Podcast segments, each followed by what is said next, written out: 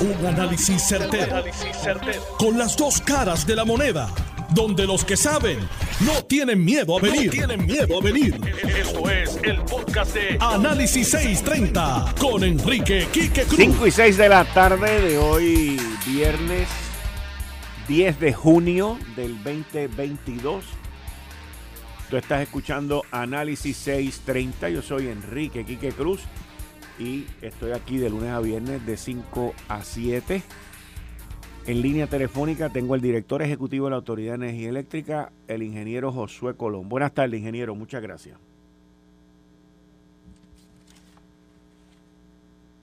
Se cayó. Se cayó la llamada. Buenas tardes, ingeniero. Sí, buenas tardes. Ahí, está al aire. Buenas tardes. Bienvenido. Sí, buenas, tardes, buenas tardes, Quique. Buenas tardes para usted y toda la audiencia de, de su programa en Notivo.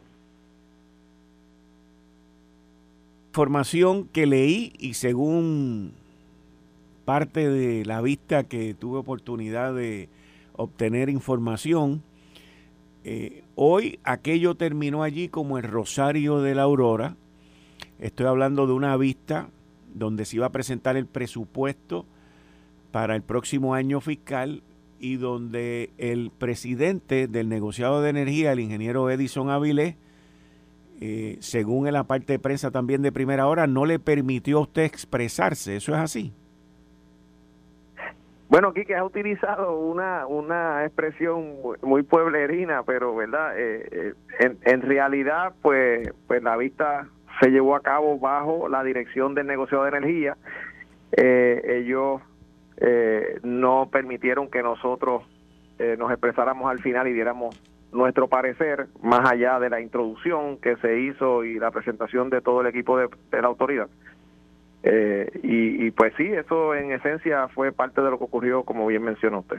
Ahora, hay una disyuntiva de 27 millones de dólares, por lo que tengo entendido que Luma presenta un presupuesto con gastos de 27 millones de dólares más de los que presenta la Autoridad de Energía Eléctrica y ante ese desacuerdo el señor Edison Avilés los mandó a todos para su casa y reúnanse y vengan para acá porque si no les voy a pegar pan pan. ¿Y quién es el que le van a pegar pan pan? Al pueblo de Puerto Rico porque él amenazó con subirnos la tarifa.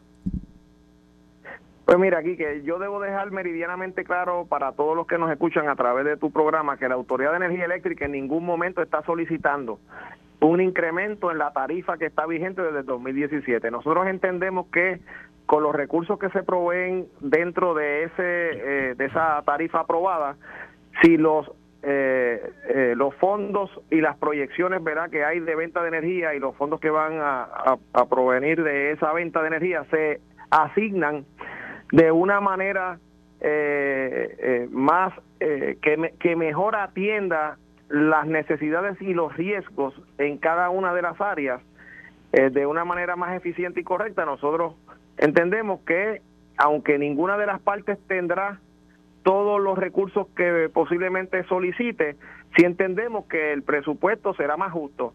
Y, y por eso es que nosotros insistimos en que el presupuesto que nosotros estamos solicitando es uno que se preparó de abajo hacia arriba. O sea, nosotros eh, llevamos meses trabajando en esto.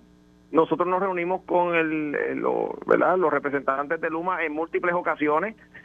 Eh, nosotros eh, tenemos toda la data y todo lo que se requiere para demostrar que lo que nosotros estamos solicitando es lo mínimo que nos hace falta. No, no decimos con esto que, que Luma no haya hecho lo propio en su verdad en su solicitud de presupuesto, pero definitivamente eh, eh, aquí se tiene que determinar a cuál de las áreas se le va a asignar qué, porque nosotros entendemos que nosotros estamos correctos en lo que estamos pidiendo el Luma puede entender lo mismo, pero al negociado, a final de cuentas, le corresponde determinar hacia dónde se van a realinear esos fondos y a dónde se van a reasignar.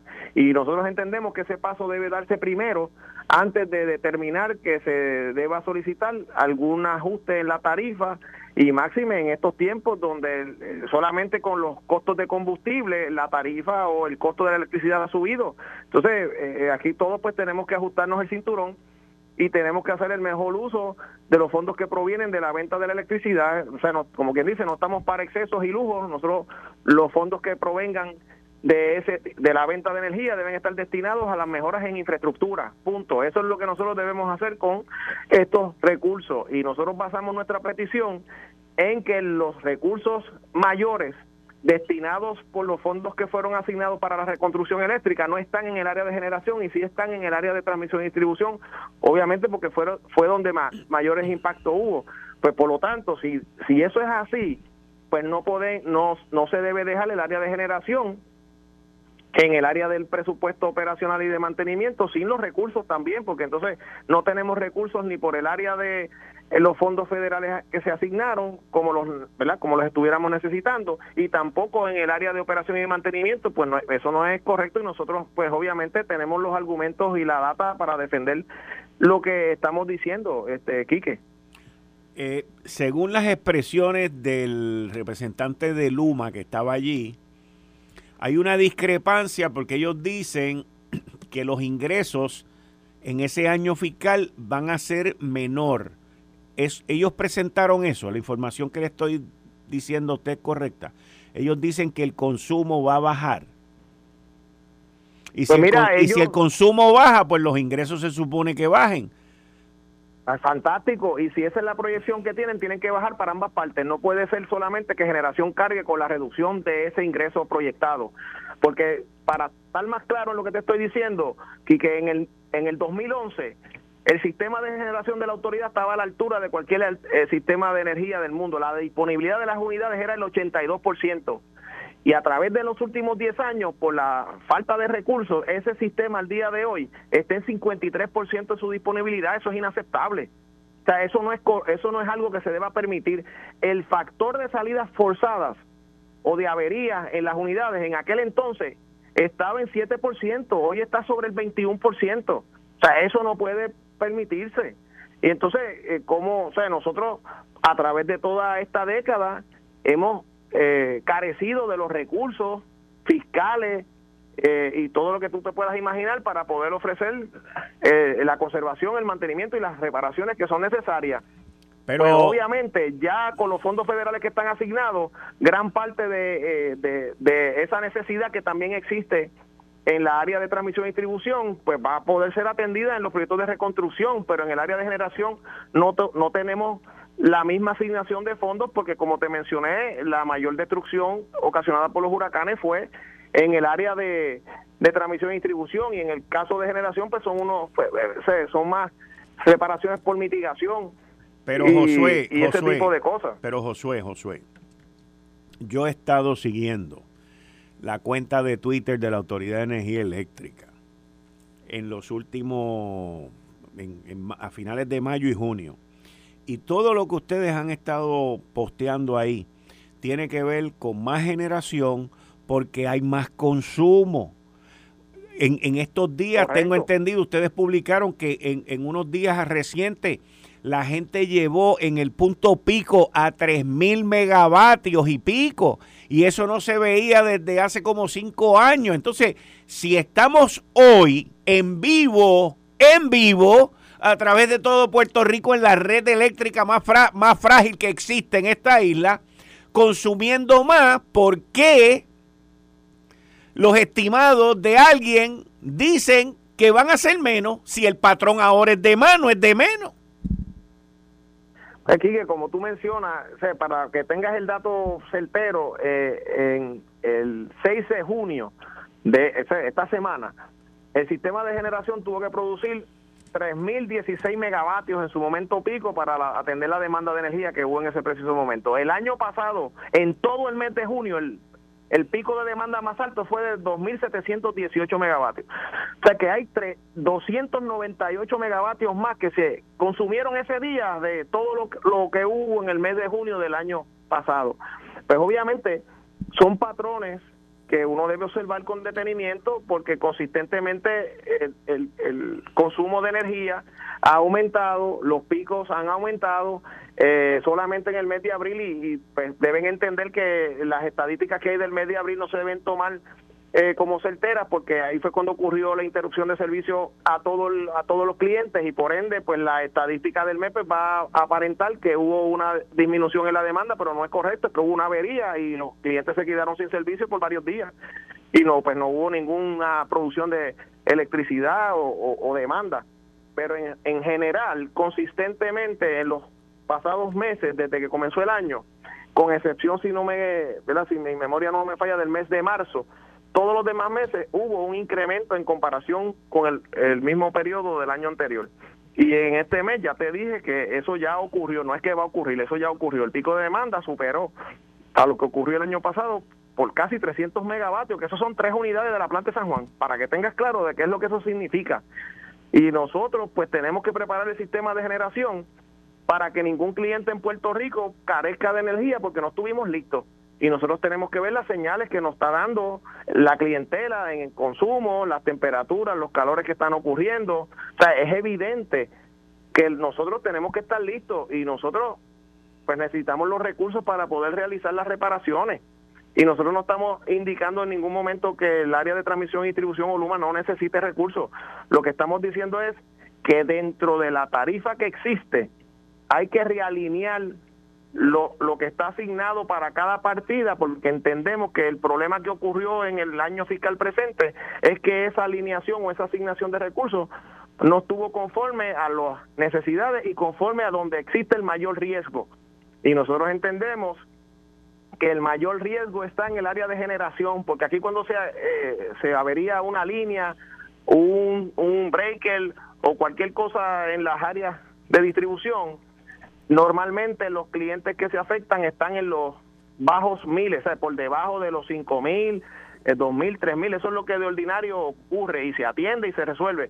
Pero cuando una unidad generatriz falla y no hay backup y no hay reserva, los clientes que se afectan pasan de los 100 mil, 200 mil, 300 mil clientes y a veces están en esos periodos de insuficiencia por muchos días y se afecta la economía, el desarrollo económico. O sea, yo como director ejecutivo no puedo permitir eso y nosotros estamos indicándole respetuosamente al negociado de energía que la petición que nosotros hemos hecho es una razonable, eh, entendemos que es lo mínimo que necesitamos y entendemos de igual manera que eh, dentro de la tarifa que está vigente, si se realinean esos fondos de una manera más eficiente y correcta, eh, se pueden atender las necesidades de ambas entidades de una manera más justa y que se afecte menos la clientela, como te acabo de mencionar. Pero al final. La data que yo te acabo de decir es certera, esos son datos, eso no es especulativo. Lo que te acabo de mencionar de la disponibilidad y cómo se ha afectado, cómo ha subido el factor de avería y de salida forzada, cómo en 10 años la emplomanía que había en el sector de generación era de 2.000 y ahora es 1.000 o sea, una reducción de sobre 45%. O todos esos son datos.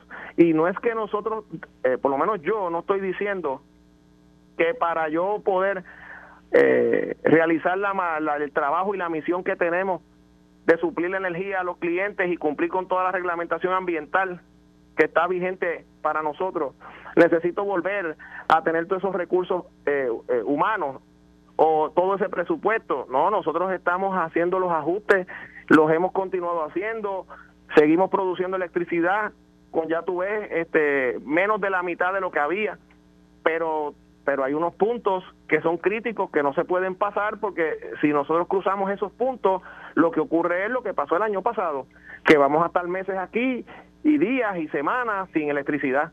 Y yo creo que eso nadie lo, lo quiere en Puerto Rico y esa no es la política pública energética de esta administración y nosotros estamos aquí no solamente para defender la política pública que va dirigida a, eliminar y reducir el uso de combustibles fósiles en la producción de energía, pero también para garantizar un suministro de energía a todos los clientes. Y cuando digo a todos, es a todos, desde el más adinerado hasta el más humilde cliente que tenga la Autoridad de Energía Eléctrica, desde los que están en la zona metropolitana hasta los que estén en el barrio más lejano aquí en Puerto Rico. Pero al final y a la postre, quien tiene el poder en el mallete es el negociado. Correcto, ese es el andamiaje legal y nosotros todo lo que hemos planteado lo hacemos respetuosamente. O sea, nosotros reconocemos la jurisdicción y respetamos las determinaciones que ellos eh, ¿verdad? Eh, a su bien quieran hacer, pero nosotros igualmente, respetuosamente, hacemos los planteamientos que, que tengamos que hacer. Al final la decisión es de ellos y nosotros la acataremos y cumpliremos y trataremos de hacer nuestro mejor trabajo con los recursos que se asignen. Pero que nadie diga que no se advirtió. Le voy a hacer una pregunta. Esto ahora los ordenaron ustedes a reunirse de nuevo y a ver si llegan a un acuerdo. Y nosotros, le, tan pronto terminó la vista, le enviamos una comunicación a los oficiales de Luma indicándolos que estábamos disponibles para reunirnos con ellos el próximo lunes a las 10 de la mañana. Esa comunicación salió hoy a, la U, a las 12 y 50 y pico de la tarde, tan pronto terminó la vista. Y, luego de eso... Y a las, a las 5 y 20, a las 5 y 20, que es la hora ahora, ¿ya le contestaron? ¿Le dijeron que sí? No, no contestaron, pero lo que sí ocurrió fue porque nosotros copiamos a la, a la, ¿cómo es? a la Autoridad para la Alianza Público-Privada en esa comunicación y recibimos una comunicación de las P3 indicando que nos estaban citando a Luma y nosotros para esa misma hora que nosotros habíamos convocado una reunión, que era para las 10 de la mañana el lunes, eh, eh, pero en las oficinas de de las P3. Nosotros, pues, obviamente, al ver esa comunicación en deferencia a las P3, retiramos la nuestra y dijo, no tenemos objeción, vamos a ir a reunirnos ese día a las 10 de la mañana a donde indicó P3. No tenemos problema y si es virtual, pues virtual. Muchas gracias. ¿Cómo no? A la orden, Bien, ahí ustedes escucharon al ingeniero Josué Colón, director ejecutivo de la Autoridad de Energía Eléctrica. Miren, eh, la gente tienen que entender una cosa. Lo que se dice es palabra, son ideas. Pero los números son los números.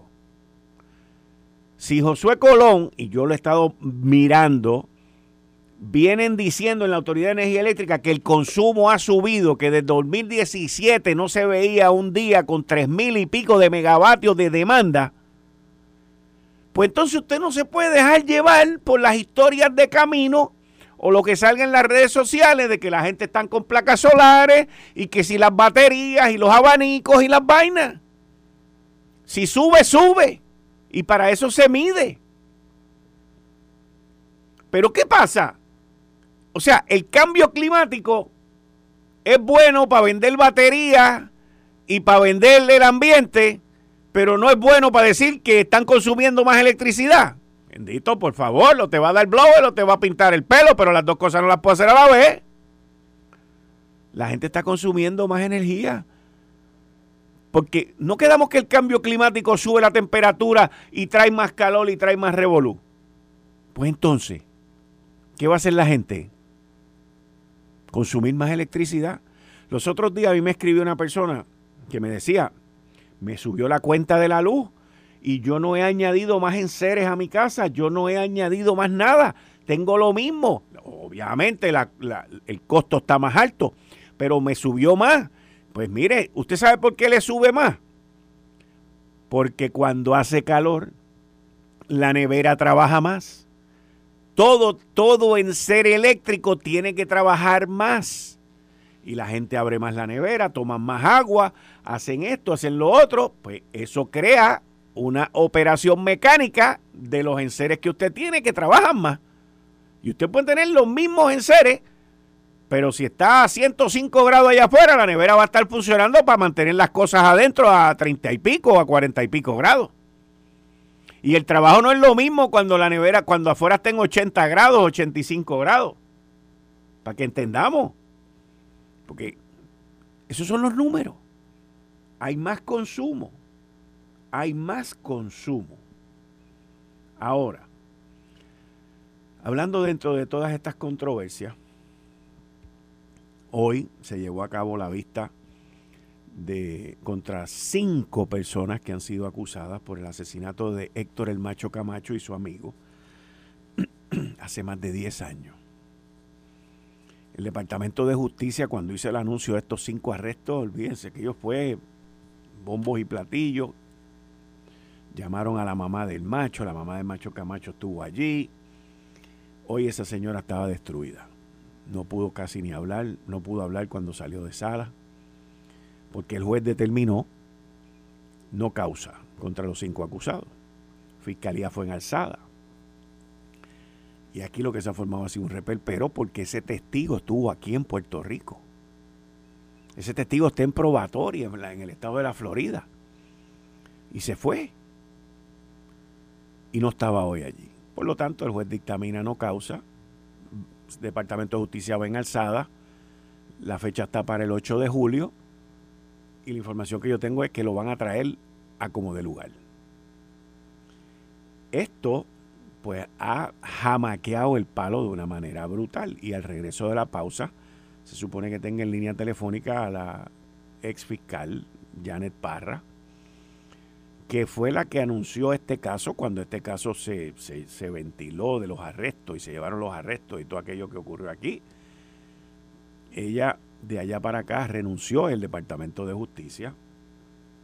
Fiscalía asignó este caso tengo que entendido que es al fiscal Siaca, que también espero tenerlo en línea telefónica más adelante y que nos explique qué es lo que ha ocurrido aquí, cómo esta persona se levanta y se va y cómo es que Fiscalía hoy no tiene a nadie, van, van en alzada, qué pasa con esas cinco personas y hacia dónde va esto, porque es un caso resonado y que se suponía que estuviese esclarecido y ahora está oscurecido. ¿Hasta cuándo? Vamos a averiguar ya mismo. Eh, estás escuchando el podcast de Noti1. Análisis 630 con Enrique Quique Cruz. 5 y 32 de la tarde de hoy, viernes 10 de junio del 2022. Tú estás escuchando Análisis 630. Yo soy Enrique Quique Cruz y estoy aquí de lunes a viernes de 5 a 7. En línea telefónica tengo a la licenciada Janet Parra. Buenas tardes, licenciada. Bienvenida a Análisis 630. Muchas gracias. Muy buenas tardes, Quique. Licenciada, usted comenzó con este caso. Recuerdo yo el día que lo anunciaron. Y, y me acuerdo todo, todo el anuncio, todo como ocurrió, el entusiasmo. Y y el triunfalismo, porque era como que un triunfo después de más de 10 años. Se esclarece, se arrestan a los individuos en un operativo que hicieron de madrugada y, ahora estamos en esta disyuntiva que el individuo se desaparece, el testigo estrella se desaparece, eh, estuvo aquí, se fue y hoy el juez declara no causa. Van en alzada, pero a base de su experiencia y su conocimiento, pues yo estoy seguro que usted conoce qué, qué es lo que ha pasado porque aquí en esta isla no existen secretos. ¿Qué pasó aquí con este testigo? Bueno, lo he dicho reiteradamente, aquí hay una falta de coordinación del Departamento de Justicia y sobre todas las cosas hay una falta de interés del Departamento de Justicia de ayudar a sus testigos y de mantener a sus testigos en condiciones para que estos puedan comparecer al tribunal y que se sientan en la confianza de poder ayudar en las causas criminales. Esto es algo que se viene comentando inclusive del mismo el mismo hogar este donde que, no está funcionando, que creo que le van a meter que sé cuántos millones de pesos el, hogar de los testigos, el albergue, el, albergue, el albergue de los testigos, otro otro otro fracaso de la justicia en Puerto Rico. Eh, pero cuando usted habla de coordinación, uno coordina con el testigo para traerlo, pero ¿qué es? Que el testigo entonces cuando llega se encuentra con algo que no le gusta, no, no, no se siente seguro, no se siente cómodo y, y, agarra y se va. Bueno, por las particularidades del caso yo, y como es un caso que todavía está, ¿verdad? Yo no voy a entrar en esas particularidades, yo sí te puedo decir que el Departamento de Justicia tiene que trabajar mejor en la forma en la que ayuda a sus testigos, en la forma en que trabaja con los testigos, eh, tiene que haber una coordinación mejor. Eh, usted tiene que tratar a los testigos de tal forma que ellos se sientan en la confianza y en la seguridad de que al ayudar al pueblo de Puerto Rico, pues ellos no salen perdiendo. Y cuando el testigo de muchas maneras puede sentirse que lejos de, o sea, que está peor ahora, que ayudó al, al pueblo, que lo que estaba antes, pues estas son las consecuencias. El testigo estuvo aquí en Puerto Rico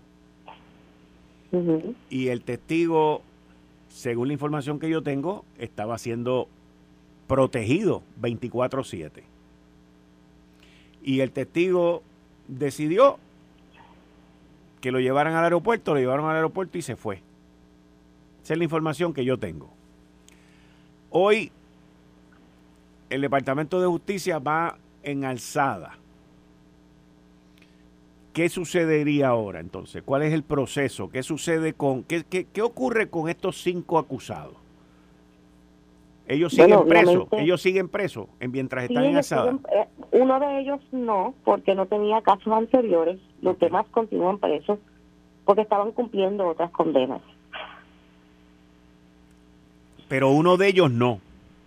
Uno de ellos no. Ese es el que era comerciante o estaba en el sector privado o algo. Eso es correcto, ¿verdad? Correcto. Ese, ese va para su casa hoy.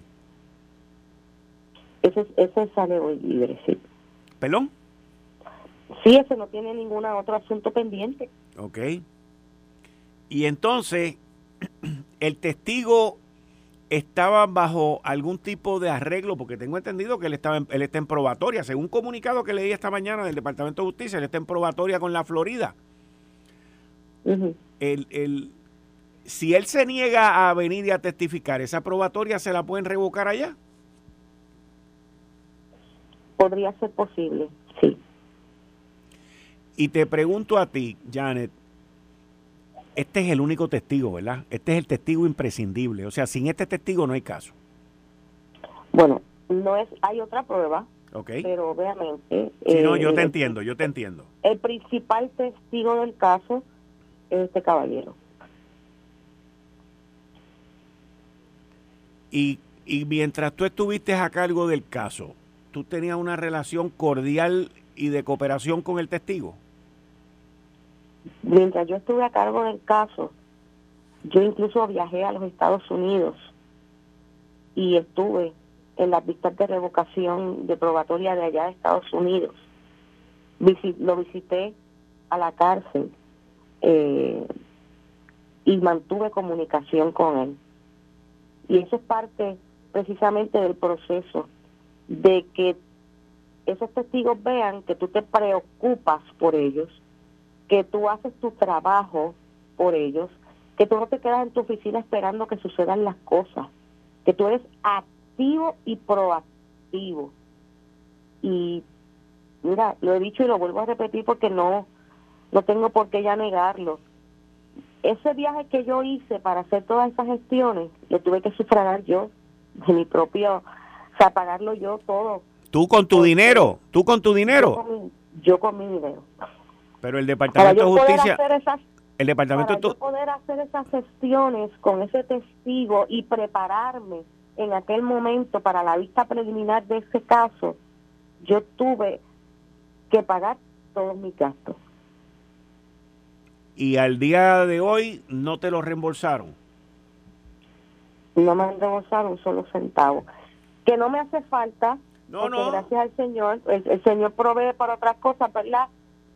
Pero te tengo que decir que es el sentido de, de uno querer hacer las cosas y hacerlas en contra de viento y marea, porque no te dan los recursos, no te dan la oportunidad.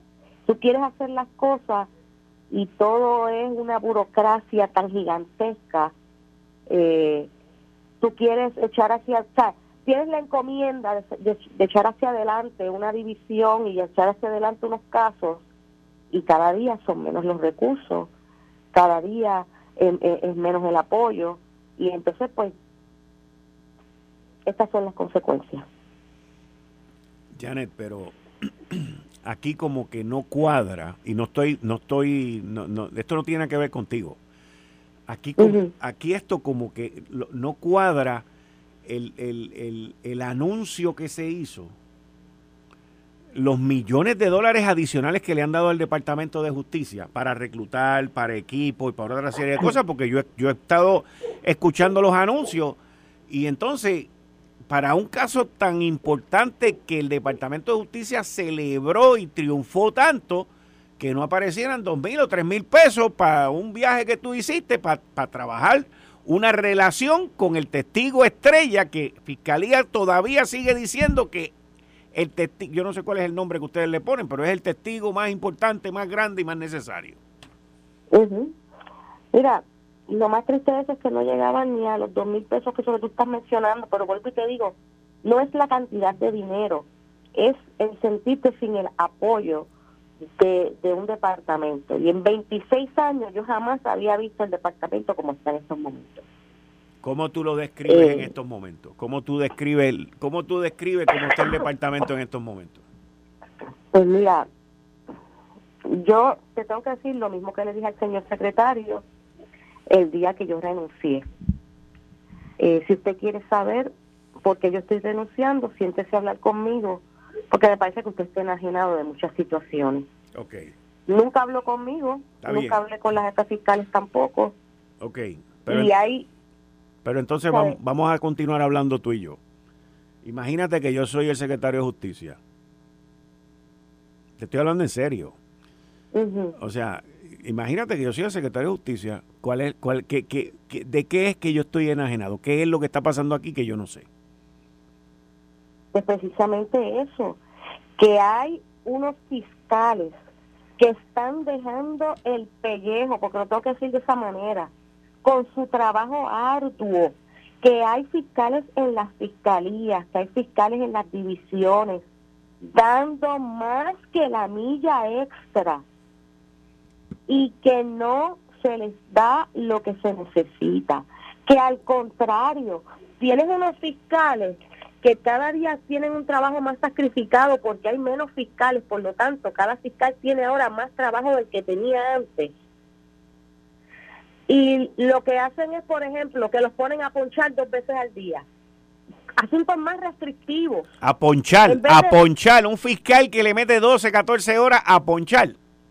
Dos veces al día. Entonces, cuando...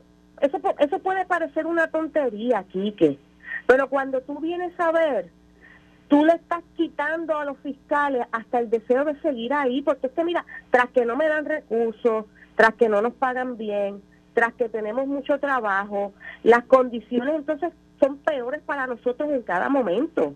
Y nadie hace nada, nadie dice nada. Y los fiscales todos los días batiendo vidrio con el pecho, dando el máximo para un departamento que se ha olvidado de sus fiscales, que no los apoya, porque no es darle un seminario y no, no, es darle a los fiscales lo que el fiscal necesita. Y los fiscales no tienen eso. ¿Los fiscales están explotados? Están más que explotados. Se pierden casos, se pierden casos por la por la carga, por el por el explotamiento que hay, por la por la carga de trabajo que llevan, por la, la cantidad de casos y la poca preparación que a veces tienen por por la cantidad de casos que llevan. Mira, yo no diría que son tantos como que se pierden los casos por eso, pero yo te podría decir que podríamos hacer más y mejor, porque los fiscales de Puerto Rico son personas comprometidas, los fiscales que llevan tiempo como fiscales son personas comprometidas y hacen su trabajo, pero llega el momento en que tú te preguntas, y tú dices, ¿qué está pasando aquí? Mira, hace muchos años atrás, Quique, los fiscales en el Departamento de Justicia éramos valiosos. Y como éramos valiosos, nosotros dábamos la milla extra, pero hemos dejado de ser valiosos para ser útiles. Y cuando tú solamente eres útil para la agencia para la que tú trabajas, llega el momento en que tú dices, mira, ya no puedo más, me tengo que ir. Pregunta cuántos fiscales se han ido ahora mismo, en este instante, ¿qué sería lo primero que tú harías para comenzar a resolver los obstáculos que hay allí? Lo primero, la primera medida. Lo primero, yo le quito ese doble ponche a los fiscales. Yo también. yo también. Que no se lo merecen. Yo también. Yo también. Y lo segundo. Eso es lo primero. ¿Y lo segundo? Y, y lo segundo, pues yo me tengo que sentar con los fiscales de distrito, yo me tengo que sentar con los fiscales que están en la calle. ¿Qué es lo que está pasando? ¿Qué es lo que hace falta? ¿Cómo podemos ayudarlos? Ok, y, lo, y los fiscales de distrito y los fiscales que están en la calle me van a venir con una lista más larga que la que mis hijos le escribían a Santa Claus. Porque tú, sabes, porque tú sabes que eso es verdad. Eso es verdad. Ok, ahora, cuáles son las prioridades, porque hay cosas que se van a poder hacer y hay cosas que no se van a poder hacer. ¿Cuáles serían las primeras prioridades para esa gente que están en la calle y que están en el distrito con esa carga de trabajo? ¿Cuáles serían las primeras dos, las primeras tres prioridades? Se me cayó la llamada, mis queridas amigas, amigos. Vamos a contactarla de nuevo. Eh, esto, la información que yo tengo también eh, sobre esto de que los fiscales ponchen. Es una... Trátalo, quizás fue que se quedó sin batería, pero vamos a tratarlo porque fue que la llamada se cayó. Ok, pues vamos a seguir tratando. Eh, la información que yo tengo, que me ha llegado ahora eh, recientemente, es que a veces lo ridículo llega a ser más ridículo. quien pidió, o podríamos decir que ordenó, a que los fiscales ponchen dos veces. Supuestamente, y esto lo voy a corroborar, fue la Junta de Supervisión Fiscal. Es un disparate. Es un disparate. Digo, no estoy diciendo que no sea verdad, pero si, en, si alguien, alguien, ya sea en la Junta de Supervisión Fiscal o fuera de la Junta de Supervisión Fiscal, se le ocurrió poner a los fiscales a ponchar dos veces, esa gente no saben de lo que están hablando. Y yo me uno, y yo me uno. Ok, el problema que tengo es con mi cuadro de teléfono, pero yo tengo mi teléfono aquí y yo la voy a llamar a ella. Porque el cuadro se me fue a ajuste. Miren, porque yo me uno a que los fiscales no tienen que ponchar. Si hay alguien que tiene duda, si hay alguien que tiene alguna duda de que un fiscal no está trabajando, está trabajando, ese problema hay que resolverse. Buenas tardes, este, licenciada Parra. Se me fue el cuadro telefónico. Y, no se preocupe. Y la tengo aquí. mira a ver, ¿tú lo estás escuchando bien allá? Ten speaker, mira a ver. Ok. Aquí estamos licenciada, nos quedamos en, en, en qué necesita la gente que esté en la calle. Mira, yo creo que realmente hay tantas cosas que los fiscales de todos los días, los fiscales que van a sala, no los que están en la oficina, los que están en la sala, le pueden decir a sus supervisores, Obviamente no todo se puede hacer, yo estoy consciente de eso, pero yo creo que podemos hacer grandes cambios si empezamos a escuchar a nuestros fiscales, a quitar, eh, qué sé yo, mira, a veces nos ponen a hacer unos informes, en, tú estás en una escena y tienes que preparar cuatro informes, uno de prensa, uno de esto, uno de lo otro, y son cosas que tú dices que son bobas, pero son cosas que le ponen una carga adicional al, al, fiscal.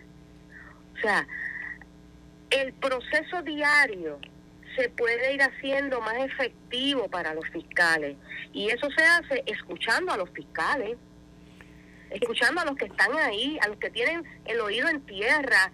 Mira, esto es lo que hace falta. Mira, esto está de más. Mira, estamos haciendo trabajo adicional, estamos haciendo trabajo doble.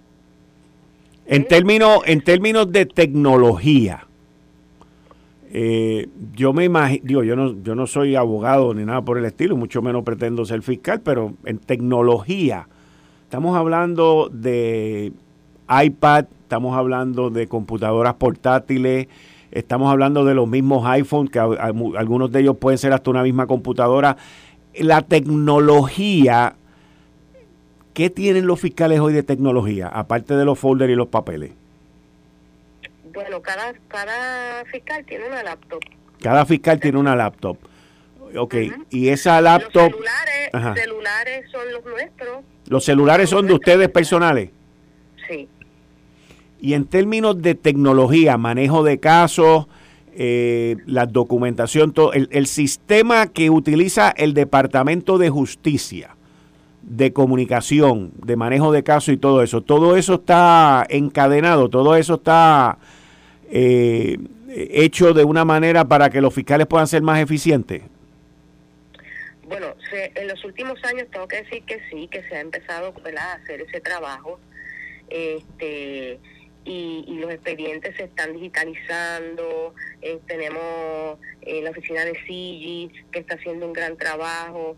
Tengo que decir que en ese sentido el departamento pues está haciendo, ¿verdad? Volvemos a lo mismo, con los recursos que tiene, está tratando de en tecnología y en cuanto al manejo de los casos, pues están más al día pero los fiscales como tal, pues tenemos una laptop, eh, no tenemos eh, Wi-Fi, si queremos usar Wi-Fi, pues tenemos que usar un ah, no tienen. nuestra propiedad. Ok, no tienen Wi-Fi, no tienen Wi-Fi, ok. Por lo menos en la oficina hay, hay una, línea de Wi-Fi. No, no, en la oficina yo sé, pero yo digo fuera. Pero y... si yo me, la puedo, me quiero llevar la computadora para la sala, pues entonces tengo que usar el hotspot del teléfono o tener mi propio hotspot de Wi-Fi eh, ok, entonces... Pero mira, Yo, creo que eso, yo creo que, eso, mira, eso pasa un segundo plano. Ok, ahí, era donde iba, dame, dame la segunda y la tercera prioridad de lo que estábamos hablando.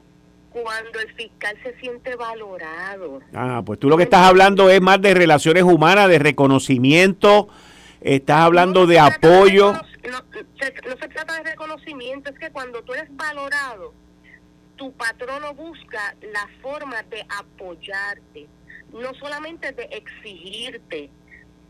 Y cuando los fiscales se le exigen, se le exige y se le exige y no se les da, tú no le puedes decir, por ejemplo, y voy a hablar de mi, de, mi posición, tú no le puedes decir una división genera trabajo y no le das fiscales, lo que hace es que le quita fiscales y no le das recursos y para pedir una fotocopiadora a color, pues prácticamente tienes que donar un riñón ¿eh? Esas son las cosas que, para que tú puedas hacer tu trabajo, pues es, es, es, bien cuesta arriba, todo es no. Y te pregunto, es no porque para quien tiene el poder y el enlace no es una prioridad. Es no porque no me caes bien y voy a impedir que tengas lo que necesitas. O es no también sumándole porque no tengo los recursos y los voy a utilizar por otra cosa? Pues yo te puedo decir que todas las anteriores. Todas las anteriores. Todas las anteriores. Yo estuve 26 años de servicio público. Jamás pensé que me iba a ir de servicio público. Y llegó el momento en que dije, me tengo que ir de aquí. Porque no podía eh, ya hacer mi trabajo sin sentirme que tenía que dejar la vida. O sea, que yo tenga que salir a Estados Unidos a preparar un testigo tan importante como este y que yo me tenga que sufragar todos mis gastos y que vengan con la burocracia de que no, de que estos fondos no se puede pagar por esto, por aquello, por lo otro. Así te dijeron, así así te dijeron, así te dijeron que no se podía. Sí, no se puede porque estos fondos no lo permiten. No se puede porque estos fondos no lo permiten. Aquellos fondos tampoco lo permiten. Y lo que me y yo dije, pues mira, ¿sabes qué? Llamé a mi hijo. Ayúdame. Y mi hijo me compró el pasaje. Me alojó, me prestó un carro para yo moverme, hacer mis gestiones, ir al tribunal, ir a la cárcel. Entonces, eh, tú ves eso y tú dices, ¿qué estoy haciendo yo aquí? Y ese es el sentir de muchos de mis compañeros. O sea, ¿cómo tú le vas a decir a los fiscales que trabajan días feriados, que trabajan fines de semana, que hacen turnos de pelona, que se levantan en, en madrugada y dejan a sus hijos para ir a atender una escena, que por una cuestión burocrática ahora van a ponchar dos veces? en vez de hacerle la vida más fácil, se las hace más difícil. Y son pequeñas cosas que se van convirtiendo en algo grande y que han hecho que tantos fiscales se hayan ido del Departamento de Justicia. ¿Ha habido un éxodo entonces? Un éxodo grande de fiscales. Básicamente, por lo que tú me estás diciendo, es por las condiciones, la falta de apoyo y, y, las, las condiciones de trabajo. No me siento, no me siento apreciado. I don't feel appreciated. Yo no me siento que, que, pertenezco a un equipo. Yo no me siento que yo aporto. Y por donde quiera que yo busco para eh, eh, la convicción y pechar el caso para adelante, lo que me encuentro es que adentro tengo una guerra más grande que con el criminal. Una lucha. A mí, lo que me faltaba a mí, y el que me conoce lo sabe, como yo he amado el Departamento de Justicia, yo llegué allí con José Fuentes Agostini, que fue mi jefe. Lo conozco. Yo estuve de jefe a, yo estuve de jefe a Gustavo Gelpi. O sea, estamos hablando de gente que, que maravillosa, inteligente, que me enseñaron a mí a amar al Departamento de Justicia. A mí lo que me faltaba era sacarme el corazón y clavarlo en la puerta al frente del departamento pero la frustración te lleva a decir yo no puedo seguir aquí. Y esas son las consecuencias. ¿Alguien aparte suyo tenía algún tipo de relación, además de usted, con este testigo? ¿Alguien tuvo, alguien, porque, o sea, o están empezando de cero con este testigo? Bueno, eh, los agentes de crímenes mayores que, que trabajaron conmigo el caso también tenían ¿verdad? comunicación con este testigo y, ellos estaban conmigo en las entrevistas. Eh, en términos de los fiscales que están ahora, pues tengo que decir que ellos prácticamente están empezando de cero. Y te digo una cosa, yo los admiro y los aprecio porque son unos bravos en atreverse a coger este caso en esta etapa y en tratar de salvarlo. O sea, en resumidas cuentas, y para concluir, porque tengo que ir a una pausa y les agradezco mucho haberme tomado la llamada, esto que ha ocurrido aquí no tiene nada que ver con los fiscales, tiene que, haber, tiene que ver con el hongo que hay en el departamento. Eso es así. Eso así. Y el día que yo me fui del Departamento de Justicia, yo le hice una comunicación al secretario de Justicia Domingo Emanueli y le advertí que al haber dejado solo a nuestro testigo, esto iba a pasar. ¿Cuándo fue eso? ¿En qué fecha fue que usted em, advirtió eso? Yo me fui del Departamento de Justicia el 25 de, de mayo. mayo. Y ese día usted ya usted había usted advierte que lo dejaron solo y que esto iba a pasar. Que yo le advierto que lo dejaron solo y le advierto que si no se hace algo, esto va a pasar. Licenciada Janet Parra, muchas gracias. Gracias a usted. Muchas gracias. Igualmente, ahí ustedes escucharon a la licenciada Janet Parra. Esto fue el, podcast de Notiuno. Análisis 630 con Enrique Quique Cruz. Dale play a tu podcast favorito a través de Apple Podcasts, Spotify, Google Podcasts, Stitcher y notiuno.com.